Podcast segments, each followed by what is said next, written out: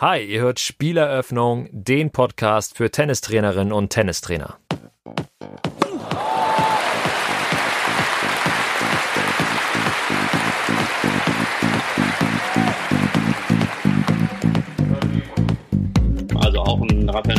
Wir jetzt erstmal sagen würden, ja, das ist ja vielleicht der König der langen Ballwechsel, ist in diesen ersten vier Punkten deutlich besser als seine Gegner. So dass man sagt, grundsätzlich die Spielstruktur ist, egal ob Profi gegen Profi oder Kreisliga gegen Kreisliga oder Oberliga gegen Oberliga gleich. Und je früher und je natürlicher das dann auch irgendwann ist, desto einfacher werden es die Kids und die Jugendlichen, aber auch die Erwachsenen im Laufe ihres Tennislebens dann auch haben. So, herzlich willkommen zur ersten Folge von Spieleröffnungen. Ich habe mich natürlich gefragt, welches Thema wäre für diesen Anlass besser geeignet als eigentlich das Namensgebende, nämlich die Spieleröffnung selbst. Denn das ist halt einfach ein Thema, was jeden, jeden Spieler, jeden Coach irgendwie angeht, denn das Spieleröffnen müssen wir halt alle irgendwie. Also Aufschlag, Return, aber was passiert eigentlich dann? Und darüber spreche ich heute mit jemandem, der das im deutschsprachigen Raum wahrscheinlich besser weiß als alle anderen, nämlich jemand, der seine Doktorarbeit genau darüber geschrieben hat, und zwar Philipp Born. Philipp ist äh, Dozent an der Deutschen Sporthochschule Köln und arbeitet äh, in seiner Forschung unter anderem auch mit dem Statistikguru der ATP Tour, Craig O'Shaughnessy, zusammen. Außerdem ist er DTBA-Trainer und hält regelmäßig Vorträge, zum Beispiel auf den DTB-Kongressen oder Lehrgängen und er spielt auch selbst einen ganz guten Ball. Ja, und es ist tatsächlich ein ziemlich spannendes Gespräch geworden, weil Philipp halt einerseits extrem viele Zahlen, Fakten und Insights über die Spieleröffnung bei den Profis mitgebracht hat, aber andererseits auch sehr genau erklären kann, welche Rückschlüsse und konkrete Übungen man daraus für das Training im Amateur- und Leistungsbereich äh, selbst ableiten kann als Trainer. Reinhören lohnt sich also. Äh, aber in diesem Sinne jetzt erstmal genug der Vorrede. Viel Spaß mit Philipp Born und der erweiterten Spieleröffnung. Ja, hi Philipp, cool, dass es geklappt hat. Freut mich total. Damit die Leute vielleicht wissen, wer hier eigentlich zu hören ist, abseits von mir, stell dich doch bitte einmal kurz vor, wer bist du und was hast du eigentlich mit Tennis zu tun? Ja, Timo, vielen Dank erstmal für die Einladung. Mein Name ist Philipp Born. Ich bin jetzt seit äh, fast fünf Jahren an der Deutschen Sporthochschule hier in Köln zuständig für alles, was mit Tennis zu tun hat. Ich habe auch äh, in Sportwissenschaften promoviert, auch im Bereich des Tennis. Da werden wir sicherlich auch gleich noch drüber sprechen. Und bin auch DTBA-Trainer. Habe also erstmal hier an der Sporthochschule mein äh, Diplom in Sportwissenschaften gemacht, mein DTBA-Trainer, habe dann mehr als fünf Jahre im Tennis-Leistungssport gearbeitet als Trainer, vor allen Dingen im Jugendbereich, war als Verbandstrainer hier tätig im äh, Tennisverband Mittelrhein, war aber auch mit einigen äh, jungen Profis und auch Profis unterwegs und habe während der ganzen Zeit promoviert und äh, bin jetzt, wie gesagt, seit fünf Jahren hier an der Deutschen Sporthochschule für Lehre und Forschung im Tennis. Genau, ich glaube, alle, die irgendwie Tennistrainer sind und das hier hören sollten, kennen dich wahrscheinlich auch von dem einen oder anderen Vortrag im Online-Campus zum Beispiel. Da warst du ja auch schon ein paar Mal zu sehen äh, und zu hören. Genau. Äh, genau. Und auch ein, eine Sache, ein Thema, was du damals aufgegriffen hast in einem Vortrag zum Beispiel, war das Thema Spieleröffnung und das ist auch das, worüber wir heute quasi sprechen wollen. Das ist eigentlich Spieleröffnung, erweiterte Spieleröffnung, eigentlich so beides. Wir klären gleich so ein bisschen, was eigentlich das genau bedeutet. Das ist ja irgendwie etwas, was jeder von uns schon mal gemacht hat. Jeder muss beim Tennisspielen irgendwie das Spiel eröffnen. Das heißt, intuitiv haben wir alle ein Verständnis dafür. Wir wollen das heute so ein bisschen mit Fakten äh, untermauern. Du hast ja gerade schon erzählt, dass du promoviert hast zum Thema Tennis und da war Spieleröffnung ja genau dein, das Thema deiner Doktorarbeit. Das heißt, du bist der perfekte Ansprechpartner für Theorie und Praxis sozusagen. Erster Teil ist quasi einmal die Theorie. Was ist die Spieleröffnung? Was für Arten werden vielleicht auf der Tour gespielt? Wie sieht das im Breitensport aus? Und dann später gucken wir natürlich, wie bauen wir das am charmantesten ins Training ein. Aber vielleicht kannst du einmal sagen, wie bist du eigentlich dazu gekommen, dich genau mit dem Thema damals zu beschäftigen? Hat dich das vorab schon interessiert oder hattest du da schon ein Grundwissen oder hast du wirklich dann äh, das erste Mal so richtig reingeschaut auf professioneller Ebene in, in das Thema Spieleröffnung? Also das Thema hat sich so ergeben, dass ich nach meinem Diplomstudium, wie gesagt, auch direkt als Trainer tätig war, war damals und bin auch jetzt noch selber aktiver Spieler ähm, auf hoher nationaler Ebene, also international habe ich es nie gespielt. Mhm. Ähm, und mein damaliger oder dann mein späterer Doktorvater, äh, Professor Karl Weber, hat der eine oder andere auch kennen, hat auch ein paar Bücher im Tennisbereich geschrieben. Der wollte gerne noch eine große Forschungsarbeit machen, bevor er dann äh, quasi in Rente geht oder emeritiert, wie es bei Professoren ja heißt. Ja. Und da haben wir zusammengesetzt. Er hat mich angesprochen, er wollte mich dafür gewinnen und dann war das das Thema, was wir da entwickelt haben. Er hatte im Vorhinein schon sehr viel, auch schon jahrzehntelang in dem Bereich äh, Ballwechsellänge ähm, geforscht und äh, eben mhm. auch herausgefunden, dass die Ballwechsel erstmal sehr viel kürzer sind, als man so subjektiv häufig wahrnimmt als Tenniszuschauer oder auch als Tennisspieler. Dass also die Durchschnittswerte sehr viel kürzer sind und daraus folgern, dass eben die, ja, alles, was am Anfang des Ballwechsels passiert, Aufschlag, Return, nächste Welle, also das, was wir als Spieleröffnung bezeichnen, sehr wichtig ist. Und äh, darüber haben wir dann gestartet und da habe ich mich wirklich dann das erste Mal auch tiefergehend mit dem Thema beschäftigt. Das war, gestartet bin ich 2011 mit dem ganzen Thema und äh, dann hat sich das Ganze von da entwickelt. Mhm. Und du hast das im Prinzip ja auf der professionellen Ebene untersucht. Das heißt, du hast, glaube ich, Daten genommen von den French Open, US Open. Kannst du mal ein bisschen skizzieren, wie du da, was für Daten du eigentlich genommen hast, um das auszuwerten und wie bist du eigentlich da rangekommen? Genau, also wir wollten uns eben an den Besten der Besten orientieren, deswegen haben wir uns die Grand Slam Turniere rausgesucht. French Open und US Open deshalb, weil Sandplatz ähm, hier in Deutschland das äh, meistverbreitetste äh, oder der meistverbreitetste Untergrund ist und Hartplatz äh, weltweit der meistverbreitetste Untergrund ist. Wir haben dann die Herren gewählt, weil wir ursprünglich mal drei Doktoranden waren. Eine andere sollte sich um die Damen kümmern und ein weiterer okay. um den Return. Ähm, und ich bin derjenige, der übrig geblieben ist, der es durchgezogen hat. Äh, deswegen habe ich mich eben darauf konzentriert, auf die Herren, ähm, auf die Ergebnisse ja. der Herren, der Weltrangliste, der, der Profis. Und wir haben im Endeffekt die Videos genommen, die wir auf Eurosport aufnehmen konnten, ähm, weil, das war auch ein Ansatz, äh, wir haben uns auch mit der ITF und auch mit den, äh, mit den Grand Slams direkt in Verbindung gesetzt, da aber ja, in anderen Sportarten auch mit den, mit den Mediendaten natürlich viel Geld verdient wird mit den Videos, mhm. äh, haben sie die nicht rausgegeben. Das heißt, wir mussten uns im Endeffekt auf die Videos okay. beschränken, die wir bekommen konnten, haben die digitalisiert und haben das dann ähm, ausgewertet. Das war auch sehr zeitaufwendig, weil das, was wir ausgewertet haben, wir nicht über die Statistik, die sowieso erhoben werden, machen konnten, sondern ich im Endeffekt jeden Ballwechsel mehrmals geschaut habe, um dann auch wirklich möglichst objektiv und möglichst sicher die Dinge so zu erheben, ja, wie wir sie haben wollten. Waren dann im Endeffekt fast 25.000 Schläge, die ich äh, untersucht habe, bei den beiden Turnieren immer ab Viertelfinale aufwärts, ab Achtelfinale teilweise sogar, also je nachdem, mhm. Achtelfinale sind meistens nicht alle übertragen worden, deswegen haben wir nicht alle Achtelfinale, aber ab Viertelfinale aufwärts immer äh, alle Begegnungen. Das ist ja abgefahren. Das habe ich nicht gedacht. Also das krass, dass du jeden Ballwechsel angucken musstest. Äh, man weiß jetzt ja, also wenn man jetzt die Statistiken sich anguckt, die da auch im Fernsehen teilweise veröffentlicht werden, das ist ja, weil du das vorhin angesprochen hast, auch mit der Ballwechsellänge, inzwischen ja auch so ein bisschen im, im breiten Publikum angekommen. Ne? Also jetzt, glaube ich, seit ein, zwei Jahren gibt's ja diese neue Statistikaufstellung bei Eurosport und allen, äh, auch bei den Grand Slam Turnieren, wo man dann auch sieht, wie lang waren die Ballwechsel im Schnitt und so. Und auf der Tour gibt's ja auch den Craig O'Shaughnessy, der quasi auch immer die Zahlen äh, aufbereitet. Deshalb habe ich gedacht, dass die euch da wenigstens zu Forschungszwecken reinlassen, aber. Genau, dazu zu Craig kann ich auch noch kurz was sagen. Wir haben auch eine Kooperation offiziell mhm. hier von der Deutschen Sportschule mit, mit Craig. Äh, das machen hauptsächlich auch meine beiden Kollegen, Ralf Krambo und Dominik Meffert, die ihre Doktorarbeit aktuell noch schreiben, äh, mit den Daten von Craig. Ja. Da ist es zum Beispiel so, dass Craig und wir auch mit den Daten arbeiten, die IBM offiziell erhebt. Also da sitzen dann so viele Menschen bei den Grand Slam Turnieren und erheben Daten, plus dann die Daten, die eben sowieso äh, elektronisch vom, vom Hawkeye gesammelt werden. Daraus ergeben sich dann diese ganzen Statistiken. Die sind sehr gut und das, der Vorteil ist, man hat eben sehr viele Statistiken, ohne selber erheben zu müssen. Der Nachteil bei solchen Dingen aus wissenschaftlicher Sicht ist immer, ah, man weiß nicht ganz genau, wie wurde das erhoben. Ähm, mhm. ja, also was sind die Kriterien dahinter? Beispielsweise Unforced Error oder Forced Error. Da kann man ja. sich lang bestreiten, was ist denn Unforced Error und was nicht. Und die zweite Sache ist eben, dass äh, man sich natürlich auf die Dinge beschränken muss, die da erhoben werden. Und gerade für die Spieleröffnung und was ich erhoben habe, da ging es ja viel darum, Platzierung der Bälle, wo landen die Bälle, mit welcher Wahrscheinlichkeit, mit welcher Gewinnwahrscheinlichkeit etc. haben wir uns dann damals eben dazu entschieden, dass wir das wirklich händisch erheben und genau, das war sehr aufwendig, hat sich aber im Endeffekt äh, schon gelohnt. Okay, dann sind wir jetzt eigentlich auch fast schon drin. Du hast gerade auch schon ein paar Sachen angesprochen, Platzierung der Bälle. Das wird ja alles eine Rolle spielen dabei. Ja, vielleicht kannst du einmal irgendwie so einen groben Abriss geben. Was ist eigentlich genau mit erweiterter Spieleröffnung gemeint? Weil das war der Titel deiner Arbeit, erweiterte Spieleröffnung. Also Aufschlag, Return gehört sicherlich dazu. Was noch? Genau, also Aufschlag Return ist das, was klassischerweise in der Literatur auch als Spieleröffnung bezeichnet wird. Und wir haben dann eben den, den Begriff der erweiterten Spieleröffnung eingeführt. Das heißt, Aufschlag, Return und jeweils der erste Ball. Also die ersten vier Schläge, die mhm. gespielt werden, wenn wir beide gegeneinander spielen, du schlägst auf, ich returniere, dein erster Vorgeschlag, mein erster Vorgeschlag. Das ist das, was wir unter der erweiterten Spieleröffnung verstehen. Ich habe meine Doktorarbeit vor allen Dingen aus Sicht des Aufschlägers betrachtet. Das heißt, da ging es vor allen Dingen um im Englischen das auszudrücken Serve plus One. Das ist mhm. das, was man häufig auch liest. Äh, also Aufschlag plus eins. Und das ist eben auch das, wenn wir uns die Ballwechsellänge anschauen, die ich gerade eben schon erwähnt habe, sind wir in deinem Bereich äh, die ersten vier Schläge, die einen Großteil aller Punkte ausmachen. Das ist das Erste. Und mhm.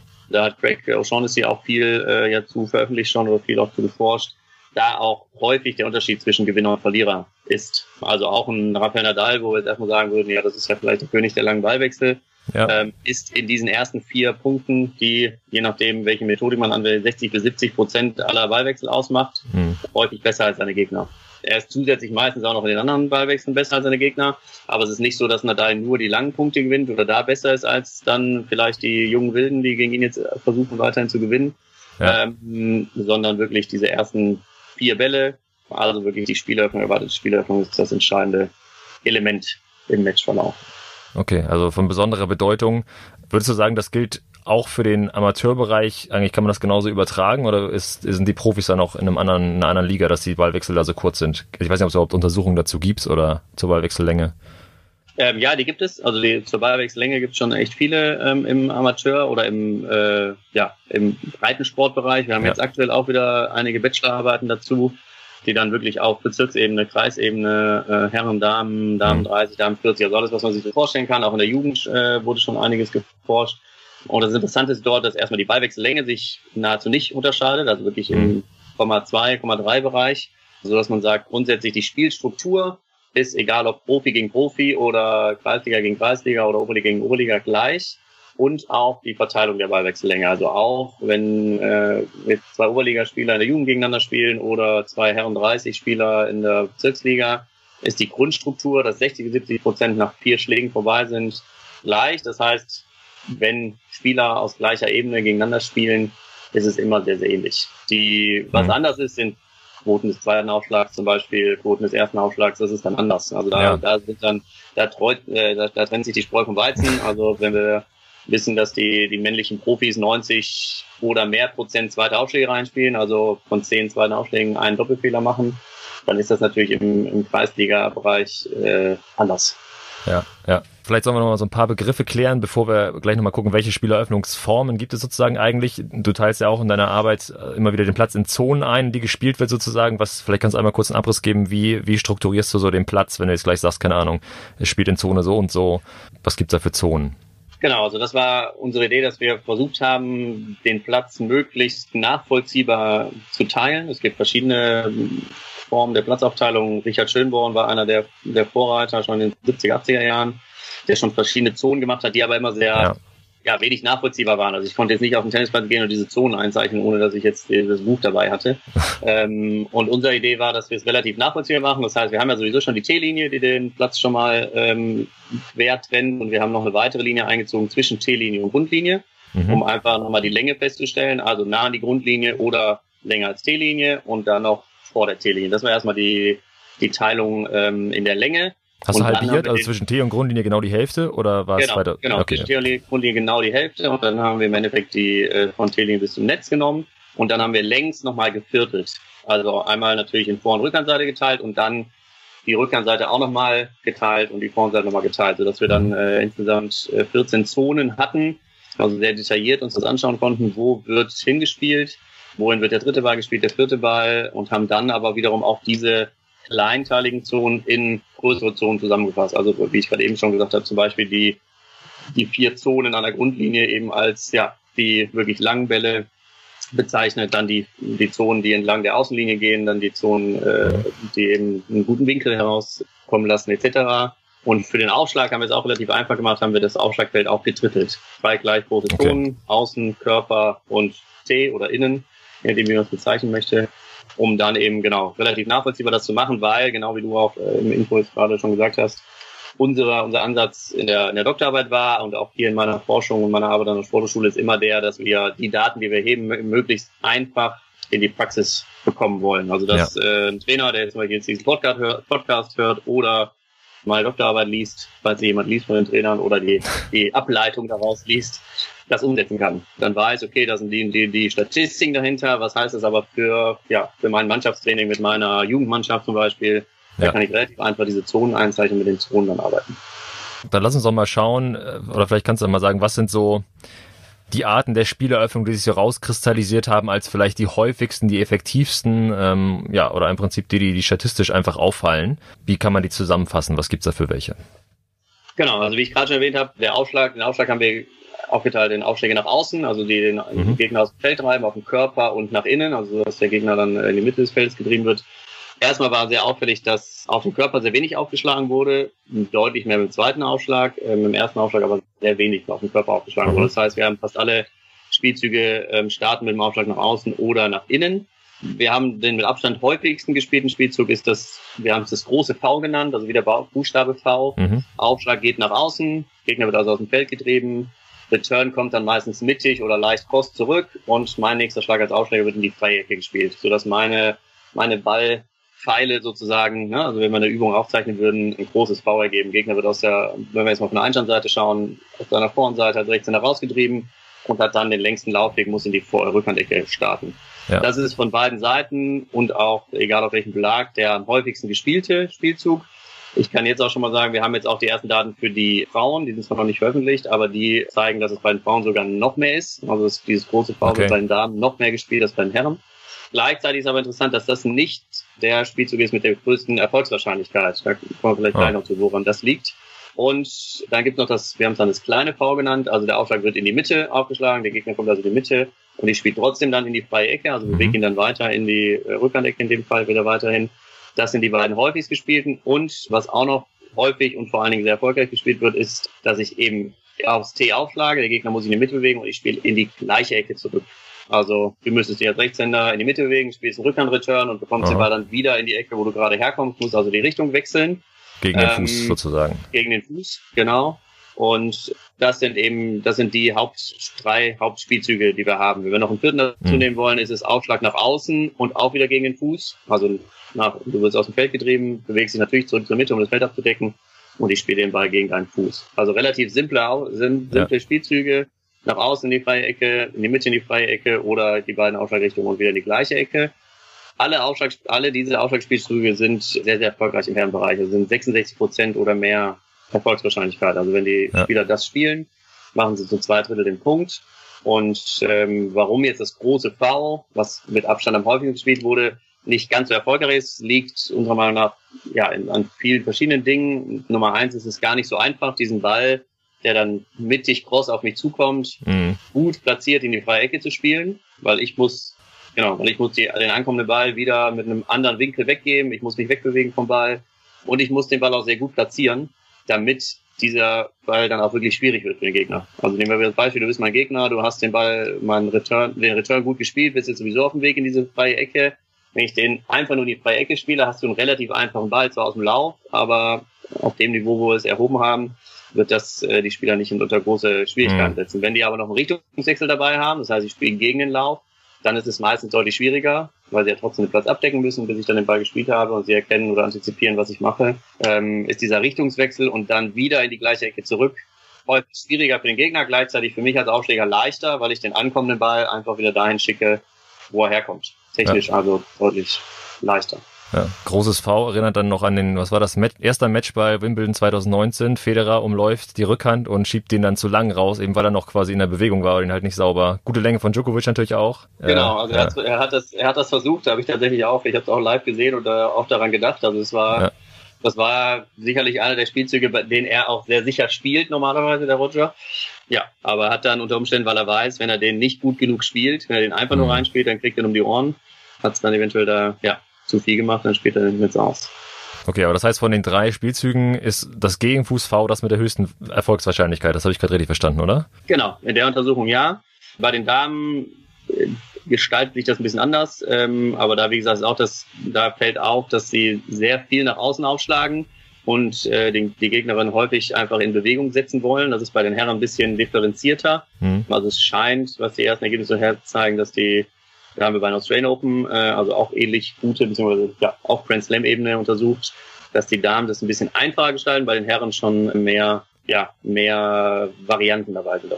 Du hast ja auch in einer Art geschrieben, dass äh, statistisch erhoben sozusagen, wie viele Vorhände, Rückhände einzelne Spieler ein, äh, einsetzen. Ich glaube, Nadal und der Porto haben irgendwie so 85, 87 Prozent Vorhand als Folgeschlag. Macht es einen statistischen Unterschied, ob ich danach mit der, mit der Rückhand das Feld öffne, beispielsweise im großen V oder mit der Vorhand, oder ist das egal? Ähm, das ist, wie du gerade schon einleitend gesagt hast, individuell. Also das ist wirklich dann, ähm, da muss man immer ein bisschen unterscheiden. Das, was wir gemacht haben, wir haben ja einen, versucht, eine große Übersicht zu geschaffen. Und da fallen natürlich Leute wie Nadal rein, Federer, der Porto, also verschiedene, verschiedene Arten von Spielern auf. Spieler, die eben sehr viel umlaufen, die vielleicht weniger umlaufen. Von daher ist das eher eine Übersicht, die wir geben. Wenn man dann auf die individuelle Ebene schaut, ist das sehr unterschiedlich. Und das ist dann eben auch das, wenn wir wieder den, den Übertrag schaffen wollen Richtung Umsetzung in der Praxis. Also wenn ich das jetzt als Trainer umsetzen möchte, dann ist es natürlich gut, wenn ich mir die Daten anschaue und sehe, okay, das, das machen die Profis, das sind grundsätzliche Empfehlungen. Dann muss ich aber trotzdem schauen, was kann mein Spieler, was kann meine Spielerin gut. Mhm. Ähm, ist es sinnvoll für ihn oder sie zum Beispiel zum Laufen oder äh, nehmen wir mal mich selber als Beispiel, ich habe zwar eine gute Vorhand, aber ich habe auch eine sehr gute Rückhand. Also ich würde jetzt nicht unbedingt immer umlaufen, sondern wenn der Ball ja. auf meine Rückhand kommt, dann bin ich da auch sehr selbstbewusst und spiele ihn lieber mit der Rückhand mhm. und würde ihn vielleicht äh, mit der Rückhand dann crossschlagen. Das ist dann eben wirklich die Umsetzungsebene, dass ich sage, okay, ich muss schauen, welche Stärken hat mein Spieler, meine Spielerin und was mache ich daraus und welche Spielzüge entwickle ich dann für die Individuen. Okay, genau. Da gucken wir gleich so ein bisschen raus, wie es rauf, wie es in der Praxis aussieht. Ich hätte noch eine Frage, wie, wonach entscheide ich denn, welche Variante, oder vielleicht, ich weiß nicht, ob das auch in der Auswertung rauskam, äh, wonach entscheidet man, welche Variante gespielt wird? Also der Aufschlag nach außen ist grundsätzlich wichtig, um das große V überhaupt zu spielen. Also macht es auch Sinn, aufs T aufzuschlagen und dann trotzdem in die freie Ecke. Wahrscheinlich, ja gut, das ist V halt nicht mehr groß, ne? Da würde auf einem kleinen genau, V dann ist, das das, dann ist das das kleine V, genau. Okay. Ähm, ja, also wann macht was Sinn, ähm, hat auch wieder sehr viele Aspekte. Nummer eins, was ich gerade gesagt habe, äh, von mir selbst ausgehen. Also wenn ich jetzt in der Situation bin und auf dem Tennisplatz stehe und genau das überlege, ich bin vielleicht in der Situation wie Federer, ich habe Matchball gegen einen guten Returnspieler wie Djokovic und muss mir dann überlegen, was mache ich jetzt? Mhm. Dann wäre meine erste Empfehlung immer bei den Stärken des Spielers beginnen. Also wenn mein Aufschlag nach außen der deutlich bessere Aufschlag ist, dann sollte ich den machen, gerade auch in der Drucksituation, wie das ja. eigener Matchball, vielleicht Tiebreak, vielleicht Einstand, vielleicht Breakball gegen, was auch immer die Drucksituation ist. Nummer zwei, was in die Überlegung geht, ist dann der Gegner und der Return, der zurückkommt. Also hat mein Gegner nicht irgendwo eine deutliche Schwäche, mhm. dann sollte ich den natürlich versuchen anspielen, anzuspielen. Wäre jetzt bei Djokovic nicht der Fall. Dann Nummer drei ist, wenn ich nach außen aufschlage, mit hoher Wahrscheinlichkeit kommt welcher Return. Der Return kommt höchstwahrscheinlich mittig auf mich oder cross. Natürlich kann der auch mal Longline kommen dann würde der Gegner aber sehr viel Risiko eingehen. Also wenn ich ja. gut nach außen aufschlage, kommt mit hoher Wahrscheinlichkeit der Ball mittig oder cross zurück. Wir wissen solche auch, dass 70 bis 80 Prozent der Returns auf den ersten Aufschlag mittig kommen, also in diese mittleren mhm. Zonen, gar nicht nach außen, sodass ich ja auch davon ausgehen kann, wenn ich nach außen aufschlage, kommt er dahin zurück. So, und dann habe ich meine drei Variablen, die ich da mit reinbeziehe, um dann zu entscheiden, wohin schlage ich auf und äh, welchen Spielzug spiele ich. Was okay. man natürlich weiterhin bedenken muss, wir haben immer nur geschaut, was wurde, der, was wurde ausgeführt. Wir können natürlich nicht in die Köpfe schauen und haben auch keine ja, Fragebogen verteilt. Äh, war das auch der Plan? Ähm, mhm. Und es wird immer wieder natürlich sein, dass vielleicht der Plan war, Aufschlag nach außen, nächste Ball freie Ecke. Also das große V war vielleicht geplant, aber weil der Return so oder so kam oder der Spieler sehr schnell aus der Ecke rauskam, habe ich dann doch gegen den Fuß gespielt. Das ist eben das, was wir nicht in der, in der Analyse aufnehmen können. Wir haben natürlich nur festhalten können, was wurde äh, de facto gespielt und genau, daraus ergibt sich dann eben die, die Ableitung für die Praxis, dass ich idealerweise für die Spieler zwei, mal vielleicht drei Favoritenspielzüge entwickeln sollte. Also das mhm. wäre jetzt mal ein, ein, praktischer Hinweis an die Trainer, dass man sagt, schauen, was kann der Spieler schon gut, welche Aufschlag und erster Ballkombination liegt ihm aufgrund seiner Ausschlagtechnik, aufgrund seiner Vor- und Rückhand, ja, äh, was er gut kann, was er nicht gut kann, welche, welche Ballvariante spielt er vielleicht besser, den Kick oder den Slice? Und dann darauf aufbauen, dann eben zu sagen, okay, und wir schauen, ich habe zum Beispiel immer eine Spielerin im Kopf, die ich im, im Tennisverband trainiert habe, jahrelang, die auch deutsche Spitze war, die hat sehr guten Sliceaufschlag gehabt, also von rechts nach ja. außen, von links durch die Mitte, aber dieser andere, die andere Richtung, von rechts durch die Mitte, von links nach außen, also der Kickaufschlag, der war einfach nicht da. Und das ist natürlich gegen ja. gute Gegnerinnen irgendwann sehr ausrechenbar. Das heißt, da war dann der nächste Schritt zu sagen, wir müssen und wollen natürlich auch diese momentan noch nicht vorhandene Fähigkeit entwickeln, dass du idealerweise in Zukunft auch alle Richtungen spielen kannst. Ja. Du hast immer noch eine favorisierte Richtung und einen favorisierten Spielzug du bist aber trotzdem in der Lage, selbst wenn, gerade wenn es vielleicht einmal ein Linkshänder ist oder jemand, der auf einmal eine Vorhandschwäche hat, warum auch immer, und eine bessere Rückhand hat, gibt's ja selbst bei den Profis ab und zu, mhm. dass man dann auch in der Lage ist, das eben dementsprechend anzupassen. Ja, okay. Aber das heißt auch schon mal so ein bisschen so, als wenn man Surf and Volley spielen will. Ich habe vorher den Plan, vorher die Idee, was ich grob machen will, was in der Situation dann rauskommt. Klar, da gibt's dann wahrscheinlich äh, immer Unterschiede, aber trotzdem habt ihr Surf and Volley eigentlich auch wahrscheinlich nicht signifikant aufgetaucht, ne? Bei der Spieleröffnung, könnte ich mir vorstellen. Äh, genau, also das sind, äh, ich muss jetzt immer nachgucken, aber ich glaube, es waren zwei Prozent aller Punkte, ja. aller Aufschlagpunkte waren, waren Surfen Volley, also sehr gering, sehr wenig. Ähm, ja, das ist sicherlich, wenn du, je nachdem, wenn du es jetzt im Wibbeln machen würdest, je nachdem, wenn, wenn du in der Stichprobe drin hast, hast du vielleicht ein bisschen mehr.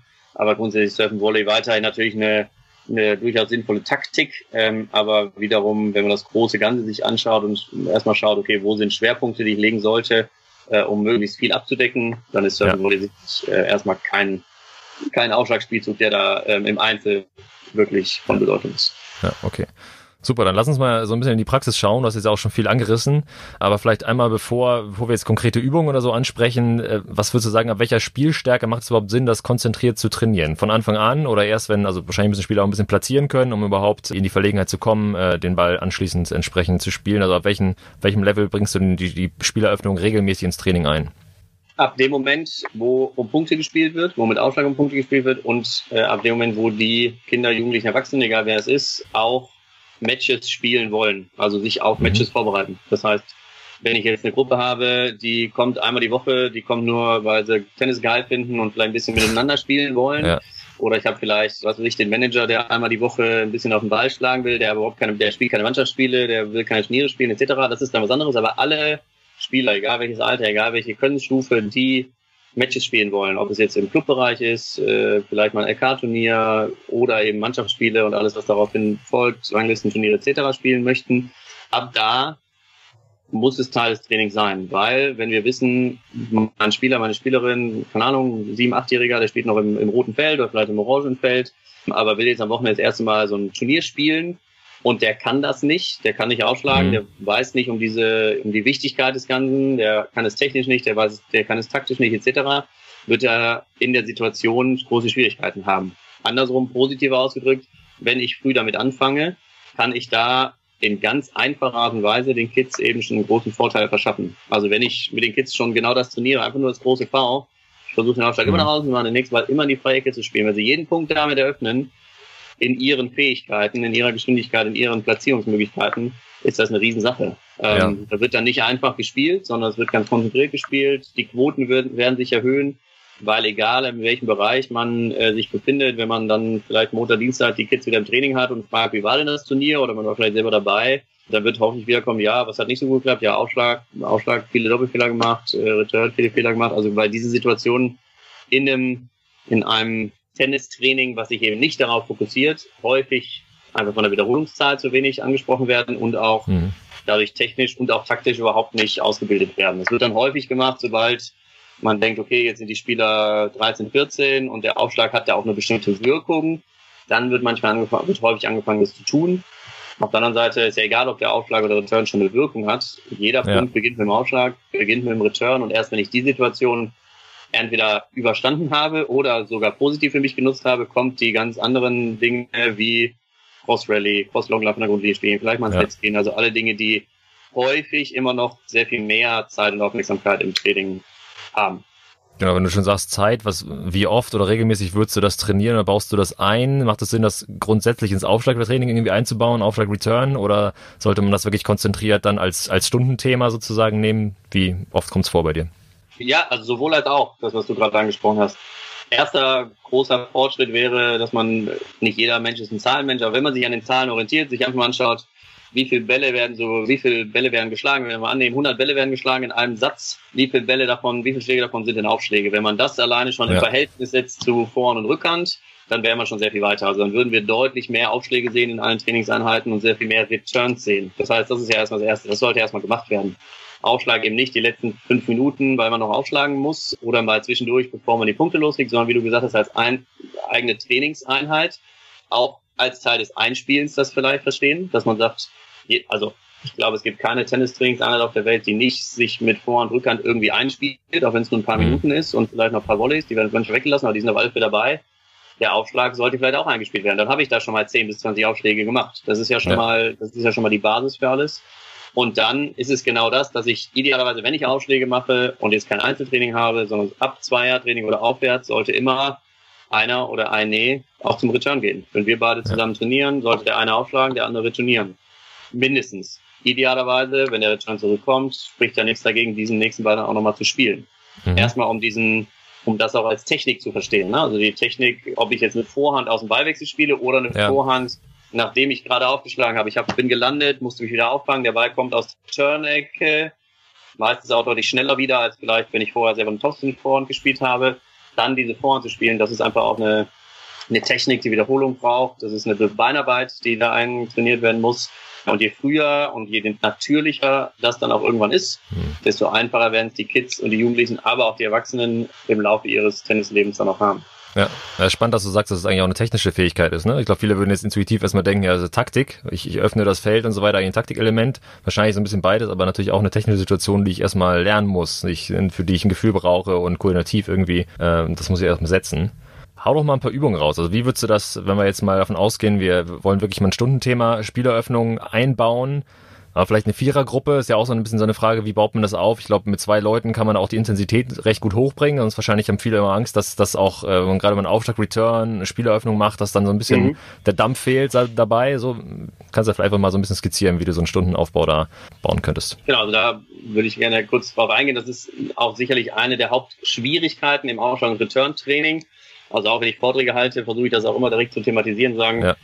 oder ich frage häufig in die Runde, was ist denn welcher Schlag, wenn wir den trainieren, ist denn der, der am wenigsten Intensität herbringt und wahrscheinlich den Spielern am wenigsten Spaß macht, das ist meistens der Return. Der Aufschlag ich dann auch. Also wenn mhm. ich aufschlage, habe ich eine gewisse Intensität und das, das kann auch anstrengend sein, aber Return hängt erstmal davon ab, wie viele Aufschläge kommen an und ich muss immer wieder warten, bis wieder aufgeschlagen wurde und ja. so weiter und so fort. Also das ist erstmal eine Schwierigkeit. Nehmen wir mal das Beispiel, das du gerade genannt hast, Vierergruppe, Kids, Aufschlag, Return, die sind auch noch nicht, äh, die schlagen jetzt noch nicht 200 kmh auf, äh, sondern sind froh, wenn der Aufschlag reingeht ist eine gute Möglichkeit, erstmal um die Intensität zu erhöhen, das mit Zusatzübungen äh, zu gestalten. Das ist, da bin ich sowieso mal ein Fan von. Auch in der mhm. Trainerausbildung versuche ich das immer wieder zu machen, dass wir, wenn wir jetzt uns zum Beispiel erstmal auf den Ausschlag konzentrieren, Ausschlag und Return konzentrieren, dass wir sagen, einer schlägt auf, der andere retourniert und die machen das drei oder vier Bälle hintereinander und die anderen beiden machen in der Zeit Trockenübungen zum Beispiel. Also der eine macht, mhm. hat einen Medizinball, den er wirft, vielleicht für den, für den Aufschlagbereich oder hat einen erschwerten Schläger, mit dem er die Aufschlagbewegung nochmal technisch ausführt, während die anderen mhm. Aufschlag und Return machen. Und der zweite Return-Spieler hat vielleicht auch eine Aufgabe, macht Split-Step und einen trockenen Return oder macht, was auch immer gut ist, einen Schatten des Return-Spielers, also muss auch ja. mit dem Return-Spieler den Split-Step machen, also trainiert auch schon mal seine Antizipation während des Ganzen.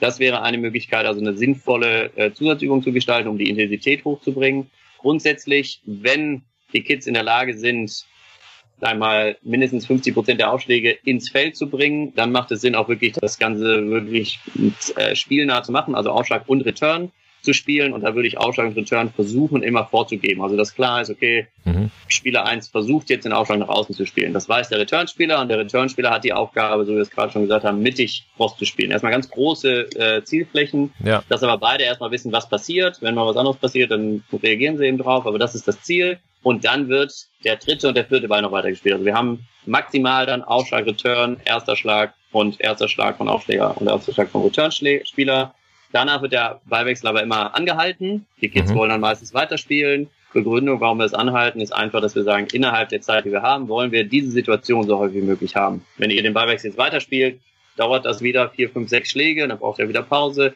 Mhm. Das heißt, wir verlieren Zeit für die Situation, die wir eigentlich trainieren wollen. Ja.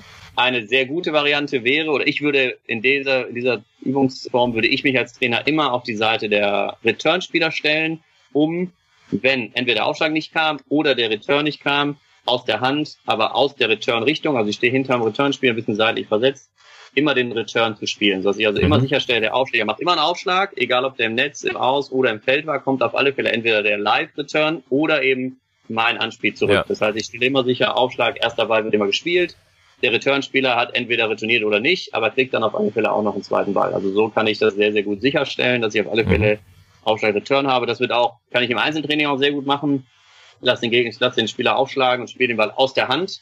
Ja. Also gar nicht den Return selber, sondern kann dann aus der Hand sehr gut steuern, welchen Return möchte ich ihm denn geben. Kann das zum Beispiel machen, wenn ich jetzt mit sehr guten Spielern spiele, also auch hier bei uns in der Bundesligamannschaft, machen wir das dann häufig so, dass wir, wenn dann einer serviert und der Trainer nicht unbedingt das Ganze perfekt zurückretournieren möchte oder kann, dann spielt er den nächsten Ball eben aus der Hand an. Mhm. Ähm, und das kann man dann eben alles steigern in die Richtung, die wir vorhin besprochen haben, eben die Spielzüge vorzugeben, die Spielzüge zu trainieren, dann auch, da haben wir es ja nur kurz angedeutet, auch die Zielzonen mit reinzunehmen, also auch diese 14 Zielzonen des Platzes sich anzuschauen, um da bestimmte Zielzonen anzuvisieren und dann zum Beispiel Bonuspunkte zu vergeben, wenn eben ja. die Zonen, die anvisiert werden sollen, dann auch betroffen werden. Mhm. Unterscheidest du dann auch bei zwischen ersten und zweiten Aufschlag? Es klang jetzt so, als ob du halt ein Aufschlag, dann kommt der Return, äh, no matter what. Ist das, soll das dann der erste sein, soll es der zweite sein? Spielt es keine Rolle? Also das würde ich schon explizit trainieren. Also dass wir dann sagen, okay, wir sind jetzt im Bereich erster Aufschlag. Also egal, ob dein Aufschlag kam oder nicht, du machst weiterhin erste Aufschläge. Also ein Spieler, der Aufschlagspieler macht dann wirklich erste Aufschlag, äh, erste Aufschlagtraining weil wir dann natürlich auch wissen, über den zweiten Aufschlag ist die Platzierung eine andere, habe ich gerade eben ja kurz schon erwähnt. Der zweite Aufschlag mhm. geht sehr viel mehr auf den Körper und auf die Rückhand. Da wird also fast, fast gar nicht mehr nur ganz wirklich quasi als Variation nochmal auf die Vorhand aufgeschlagen. Ansonsten ist Körper und Rückhand da das Ziel. Und daraus ergeben sich dann natürlich auch ganz andere Spieleröffnungen. Also wenn ich jetzt sage, ich habe einen zweiten Aufschlag im Jugendbereich, der auf den Körper geht, dann mhm. ist nicht mehr das Ziel oder kann nicht mehr das Ziel des Aufschlägers sein, dann danach eine offensive Spieleröffnung zu starten, sondern dann geht es eigentlich darum zu sagen, ich spiele den Aufschlag so, dass der Gegner möglichst nicht in die Offensive kommt. Mhm. Im Damen- und, da im Damen- und äh, Juniorenbereich ist das manchmal beim ersten Aufschlag auch schon der Fall, dass da der Return einfach stärker ist als der Aufschlag. Das heißt, da geht es dann eher darum zu sagen, okay, ich versuche mit dem Aufschlag so aufzuschlagen, dass der Return möglichst neutral zurückkommt und dann geht der Ballwechsel los. Das heißt, ich kann dann ja. auch anfangen, mit dem Return-Spieler, immer wenn der zweite Aufschlag kommt, auch an Taktiken zu arbeiten. Da wäre zum Beispiel, das, was ich vorhin schon erwähnt habe, eine wichtige Sache. Für den Return würde ich grundsätzlich, wenn ich jetzt nicht im Hochleistungsbereich oder im Profibereich bin, eine Sache trainieren und das ist erster Aufschlag zurück durch die Mitte.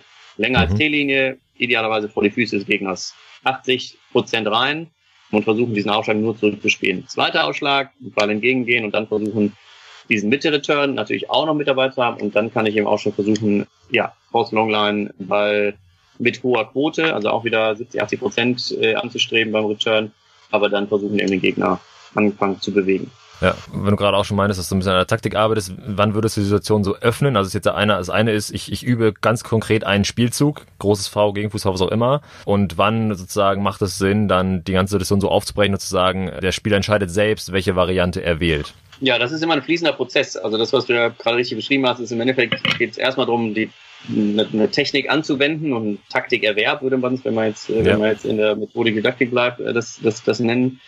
Das ist im Endeffekt ein fließender Prozess. Sobald ich sehe, das funktioniert, der Spieler kann das halbwegs, dass er nach außen aufschlägt und auch in der Lage ist, diesen ankommenden Ball in die freie Ecke zu spielen. Und er kann auch das Gegenteil, er kann auch nach außen aufschlagen und wieder die gleiche Ecke spielen. Das wären zum Beispiel die beiden Dinge, die ich erstmal entwickeln muss, bevor ich dann eine taktische Entscheidung treffen lasse. Dann würde ich sagen, Aufschlag wird weiter nach außen gespielt, das weiß der Aufschläger, äh, der, mhm. der Returnspieler auch. Und dann soll der, der Aufschläger eben diese taktische erste Entscheidung treffen, je nachdem, welcher Return kommt, mit welcher Qualität, mit welcher Platzierung der Return zu mir kommt, entscheide ich, spiele ich in die freie Ecke oder spiele ich nochmal gegen Fuß. Ja. Und das idealerweise auch wieder, da bin ich auch großer Fan von dem Taktiktraining, dann mit positiver Belohnung zu verbinden, zu sagen, okay, wenn du die richtige Entscheidung getroffen hast, wichtig wäre, du hast den, deinen zweiten Schlag ins Feld gespielt und idealerweise einen Punkt auch gemacht, ähm, dann gibt's da Bonuspunkte für oder du gewinnst direkt das Aufspiel oder was auch immer dann die Belohnung ist, je nachdem, wie hoch man das hängen möchte. Mhm. Und so ist man dann in dem Bereich, dass man taktisch dann trainiert.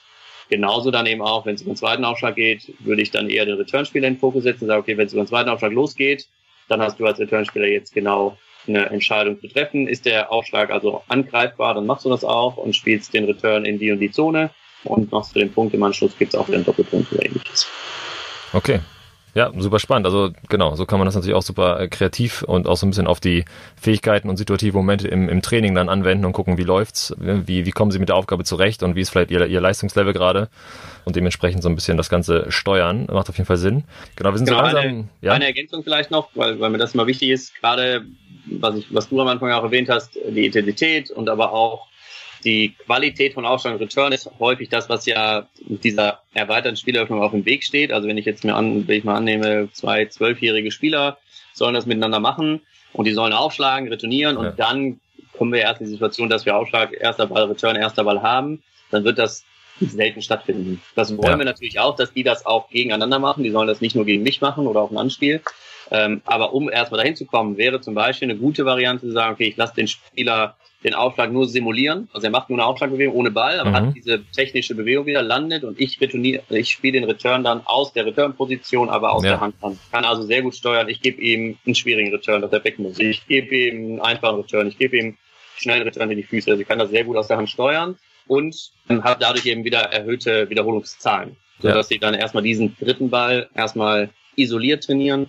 Dann, wie gerade eben gesagt, vielleicht einen Aufschlag dazu und den dritten Ball isoliert. Also wirklich das wie eine Art Korbübung, also wie wenn wir jetzt uns an eine technik-taktische Anwendung im, im Grundteambereich ranarbeiten würden, würden wir vielleicht auch erstmal anspielen, dann würden wir das sagen, okay, wir machen das im Spiel mit dem Trainer, dann im Miteinander und dann im Gegeneinander und genauso methodisch äh, sollte man es auch für die Spieleröffnung aufbauen. Ja. ja, okay, genau. Und du trainierst ja gleichzeitig auch diese technische Fähigkeit überhaupt nach dem Aufschlag wieder zurückzukommen, sich koordinativ wieder so zu positionieren, dass ich einen Grundlinienschlag spielen kann und so weiter. Also glaube ich, das, was, was, was oft ein Problem ist, gerade am Anfang, äh, wenn der Aufschlag genau. noch nicht so gut funktioniert, aber dann überhaupt danach wieder äh, sich zu positionieren und eben nicht im Feld stehen zu bleiben, solche Geschichten. Ne? Genau, ja, genau. richtig. Ja. Super. Genau, ich werde auf jeden Fall deine Doktorarbeit in den Shownotes mal verlinken, für alle, die nochmal genau in die Zahlen gucken wollen, auch die, die Zonenaufteilung sich nochmal exakt angucken wollen. Auf jeden Fall eine gute Gelegenheit. Hast du sonst noch irgendwie einen Vorschlag oder Quellen, wo man sich in dem Bereich so ganz gut updaten kann oder was man mal lesen sollte? Ähm, ja, es gibt einige, einige Veröffentlichungen, die kann ich jetzt äh, so direkt gar nicht nennen, ja. wo man sie findet. Äh, kann ich dir ja vielleicht nachher schicken und dann kannst du sie mit in die Show Notes äh, stecken. Ja, perfekt. Genau, also gerade auch, wie gesagt, meine Kollegen sind aktuell auch noch in ihrer Promotion, arbeiten auch viel in dem Bereich. Und da haben wir sicherlich noch ein paar andere Quellen, wo man das nachschauen kann. Ich habe auch in der, das wäre vielleicht eine, die wir direkt nennen können, in der Tennissport. Das ist ja eigentlich die Fachzeitschrift, die wir hier in Deutschland haben im Tennistrainerbereich. Ja. Sind auch immer wieder Artikel auch von mir dabei, die dann sehr praxisorientiert sind, wo auch die Zahlen dahinter liegen, die aber jetzt im Gegensatz zu meiner Doktorarbeit weniger zahlenbasiert sind, weniger Statistik etc. erhalten, sondern wirklich dann mhm. die Umsetzung in die Praxis. Also da einfach mal in die, ins Archiv von der Tennissport reinschauen oder wer die Tennissport zu Hause hat, oder man kann sie, glaube ich, auch online nachbestellen, die einzelnen ähm, Ausgaben. Da gibt es einige Artikel schon, die ich zu dem Thema schon beschrieben habe. Cool, super Philipp, ich danke dir sehr. Vielleicht äh, kannst du noch mal sagen, was noch so, was am Anfang so leicht angedeutet, dass du auch noch gerade an anderen Projekten arbeitest. Wo geht's bei dir gerade lang, äh, tennistechnisch, was untersuchst du aktuell? Genau, auf der einen Seite sind wir im Darmbereich tätig, dass wir versuchen, das, was ich jetzt im Herrenbereich schon viel gemacht habe, nicht nur ich, auch viele andere, äh, auch im Darm und im Amateurbereich nochmal zu bestätigen, zu widerlegen, also zu schauen, wie sieht's da aus. Das ist ein großes Thema. Zweites Thema, ganz anders, ist das Thema Schultennis, wo wir äh, sehr aktiv ja. sind auch. Ähm, da könnte man auch nochmal einen eigenen Podcast drüber machen wahrscheinlich. Auf jeden Fall. Ähm, ja. Also auch ein Thema, wo wir uns hier auf die Fahne geschrieben haben, als wir hier vor fünf Jahren angefangen haben, dass wir sagen, wenn wir wieder mehr Kinder und Jugendliche schon in der Schule mit Tennis einfach in Verbindung bringen, kann das ein riesen Benefit für den, für den Tennissport sein und auch den Benefit für die Schule, auch den Lehrern und den Schulen näher zu bringen, dass Tennis ja sehr, sehr viele positive Aspekte auch für den Schulsport hat. Ja, auf jeden Fall super wichtig. Das äh, finde ich auch so was, was ich gemerkt habe. Wir haben selbst eine Kooperation im Verein mit einer Schule. Das schwemmt immer noch mal ganz andere Leute dann zum Tennis, die man sonst wahrscheinlich nie damit in Verbindung gebracht hätte. Und ja, extrem, extrem wichtig auf jeden Fall. Äh, klingt auch spannend. Vielleicht tatsächlich mal ein Thema für einen Folge-Podcast, für die ich mich irgendwann in ein paar Wochen oder Monaten nochmal bei dir melde. Äh, vielleicht hast du da nochmal Lust. Ja, warum nicht? Das ist auf alle Fälle, wie gesagt, auch ein, ein Thema, wo wir, ja, wo wir sehr hinterher sind. Okay, super. Dann danke ich dir für deine Zeit, Philipp. Und ja, alles Gute für dich. Ja, sehr gerne. Danke für die Einladung und ich freue mich auf den Podcast. So, das war auch schon die erste Folge Spieleröffnung. Ich hoffe, es hat euch gefallen. Für mich war auf jeden Fall viel Neues dabei.